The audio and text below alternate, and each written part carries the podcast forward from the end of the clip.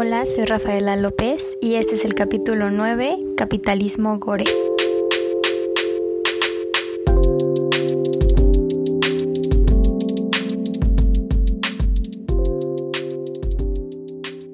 Sobre este tema creo que con oír el, el título puedes empezar a imaginarte de qué se va a tratar, ya que gore bueno, es algo que ya había escuchado en, en anime, más que nada no sé exactamente de dónde viene, pero en anime se utiliza para eh, como un, un, tipo de animes en donde es muy violento, la violencia es muy extrema y explícita, o sea, ves mucha sangre, desmembramiento, todo esto eh, muy explícitamente y muy presente.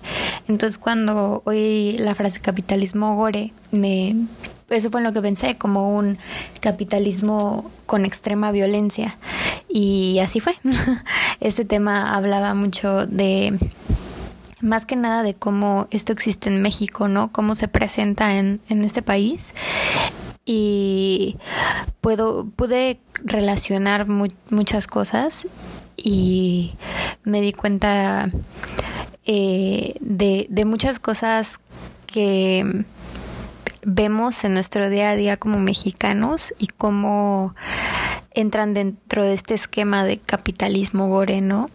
Este que, bueno, hablamos que las condiciones eh, van mucho sobre masculinidades. El, el sujeto endriago casi siempre es un es hombre y la víctima casi siempre eh, son mujeres, ¿no? Existe un una eh, una parte muy específica para mujeres y hombres dentro del capitalismo gore. Igual habla de pobreza y precariedad. Eh, se menciona mucho esta frase de necroempoderamiento, que es como el empoderamiento de las personas a partir de el poder que tienen sobre la vida y la muerte de otras personas, ¿no? Como sentirte poderoso porque tienes el poder de matar o dejar vivir a quien tú quieras. Y también está el mandato de hiperconsumismo, que es en donde el capitalismo lo podemos ver mucho más este, directamente, que pues obviamente en esto del capitalismo gore, el, el ejemplo principal es el, el narcotráfico en México, ¿no?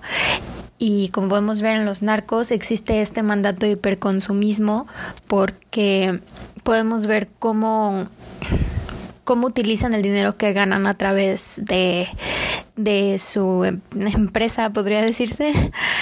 Eh, son muy, es muy vistoso, es muy puedes verlo en como en las mujeres, ¿no? Las buchonas que siempre están operadas y llevan marcas muy visibles con símbolos que te den a entender que lo que están usando es caro y que consumen este cosas caras y tienen dinero para tirar por la, a la basura, ¿no?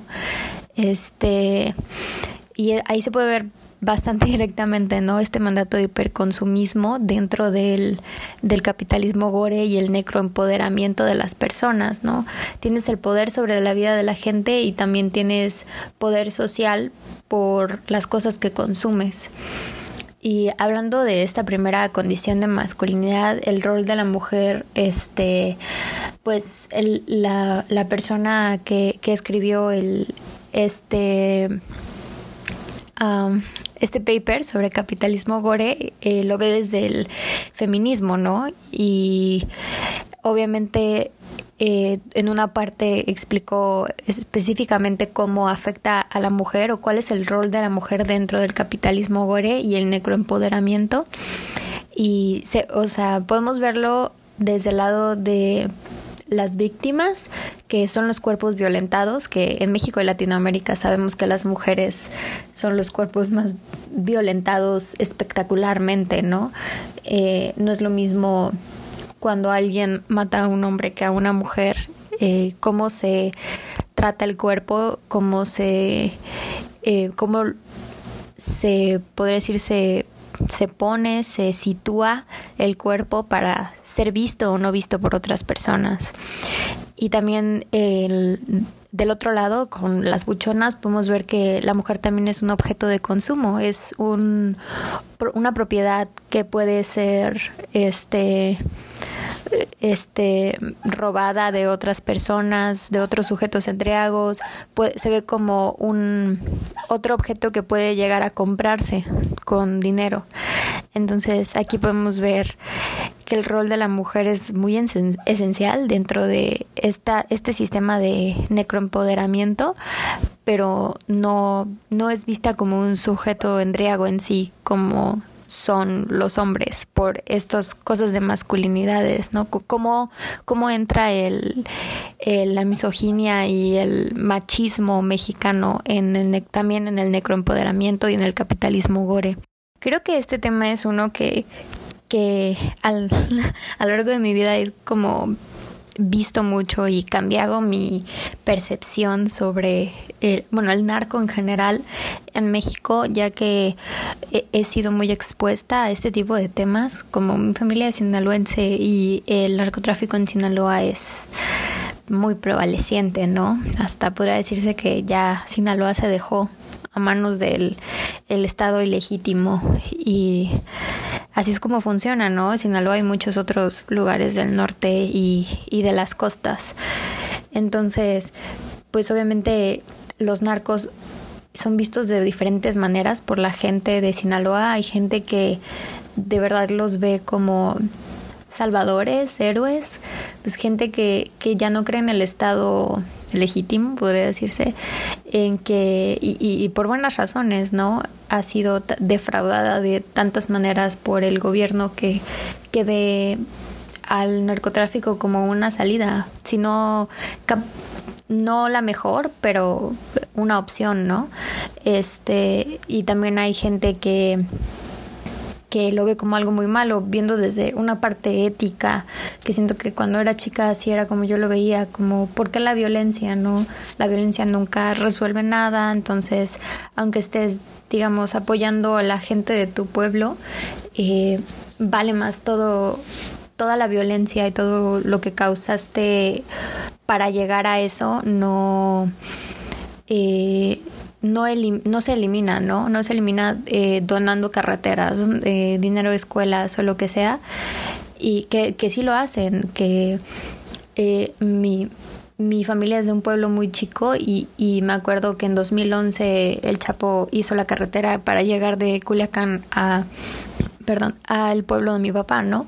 Este, y obviamente te imaginas cómo eso eh, afecta la percepción de las personas. Dicen, no manches, llevamos aquí siglos y el gobierno nunca había hecho una carretera para llegar hasta Cerro Agudo y el Chapo la hizo, ¿no? Este eh, y este tipo de cosas también hacen hospitales y todo eso, puedes ver cómo la gente lo ve de diferente manera de acuerdo a cómo fue afectada por ello, pero también porque yo siento que de cierta manera podemos eh, empatizar eh, con las personas que lo hacen. Eh, había una parte en el paper donde decía como, eh, cómo no, digamos, entrar en estas, en este tipo de, de negocios cuando tus opciones son tan extremas, ¿no? No es como si una persona eh, con una en una posición económica estable, de repente se le ocurre, que digo, sí pasa, pero en su mayoría no es que de repente se le ocurre este vender drogas porque se aburrió y quería vender drogas, ¿no? Es gente que de verdad la situación, el sistema los puso en una situación tan extrema en donde entrar al narcotráfico y ser sicario, ser narcotraficantes era un, una buena opción, tan buena que, la, que hay muchísima gente metida en eso, ¿no? Eh, hay muchos sistemas detrás de las decisiones de las personas que es muy difícil juzgarlas por las decisiones que hacen.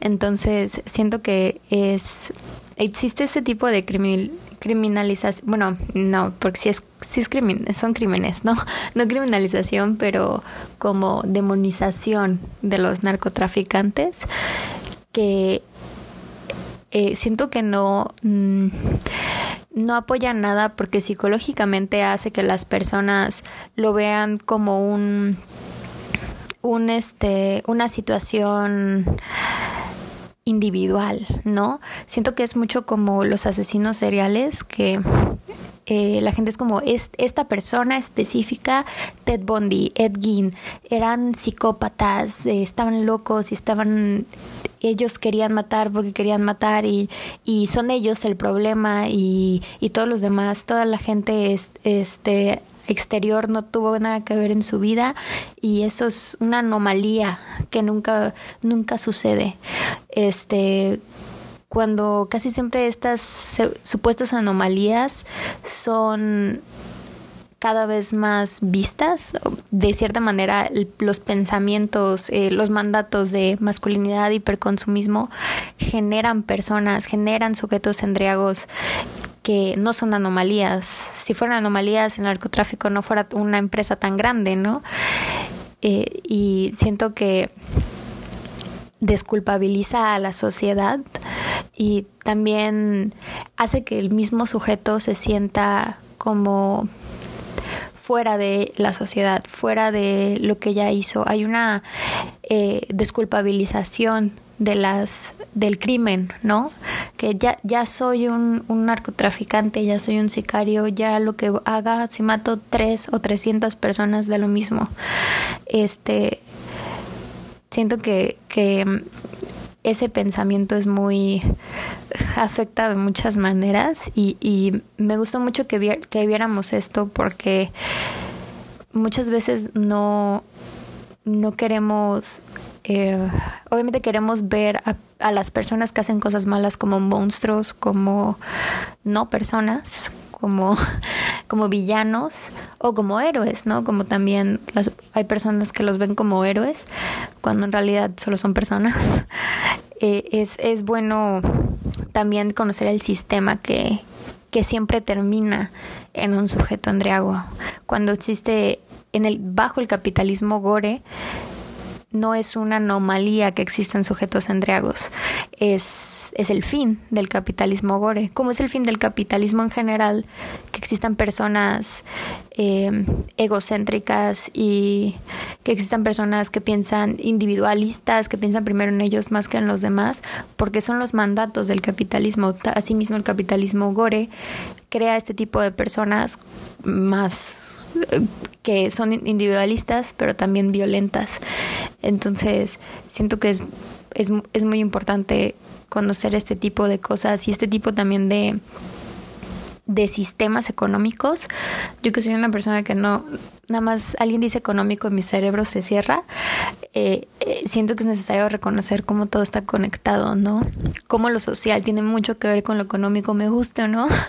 Este, eh, y es importante reconocer estos sistemas y reconocer em, toda, que toda la teoría eh, digamos, económica o social o antropológica eh, se pueda usar para, para entender y saber responder a todos estos casos de violencia en el mundo.